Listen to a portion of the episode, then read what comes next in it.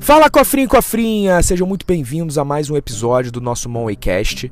E no episódio de hoje eu vou falar um pouquinho sobre planejamento financeiro. Vou falar de todos os aspectos do planejamento financeiro. A maioria das pessoas acha que planejamento financeiro é só você ter controle do teu orçamento, conseguir poupar e investir. Mas na verdade, um planejamento financeiro pessoal abrange também outros aspectos que são importantíssimos para o teu sucesso financeiro.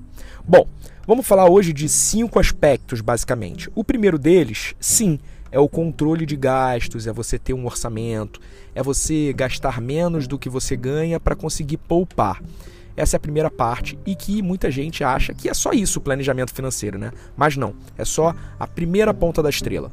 A segunda parte do planejamento financeiro é você ter noções de investimento, é você aprender a criar uma carteira de investimentos que remunere esse teu patrimônio, né, que você está poupando mês a mês e que atinja os teus objetivos financeiros. Bem, agora a gente vai para as outras partes do planejamento que muita gente às vezes nem conhece. Bem, Dentro de um planejamento financeiro, a gente também fala muito de sucessão. É isso mesmo. É, quando a gente vai chegando numa certa etapa da nossa vida, a gente tem que se preocupar com isso. Se a gente tem uma empresa, né? Para quem vai ficar essa empresa, a gente tem que se preocupar com as cotas societárias dessa empresa. A gente tem que se preocupar com o inventário, com o testamento, para quem a gente vai deixar os nossos bens. Então, sucessão é uma parte muito importante do planejamento financeiro de qualquer indivíduo, principalmente aqueles que conseguiram construir muita riqueza ao longo da vida, e é isso que eu espero de você.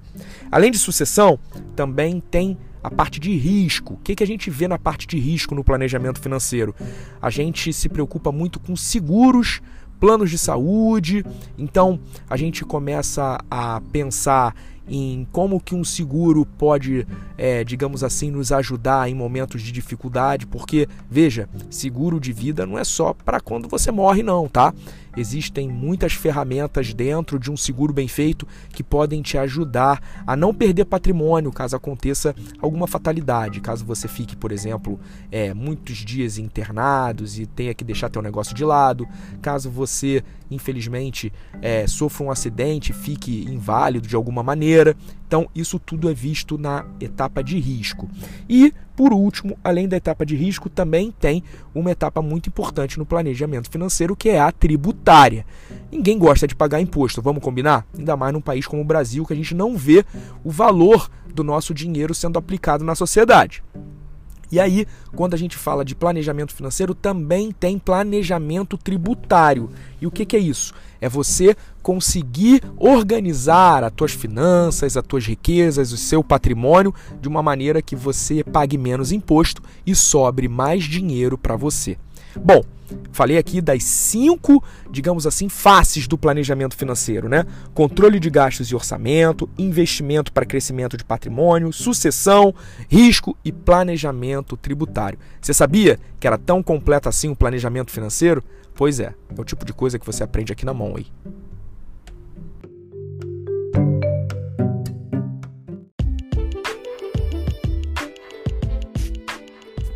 Cofrinho, cofrinho, a gente vai chegando por aqui.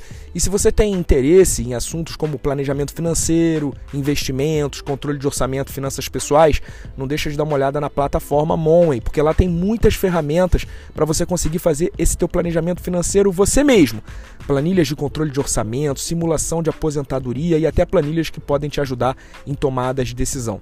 Além disso, não deixe de conhecer nossos dois cursos, o M6PI, Método dos Seis Passos Infalíveis, e o SEI, os Segredos para Enriquecer como Investidor Iniciante.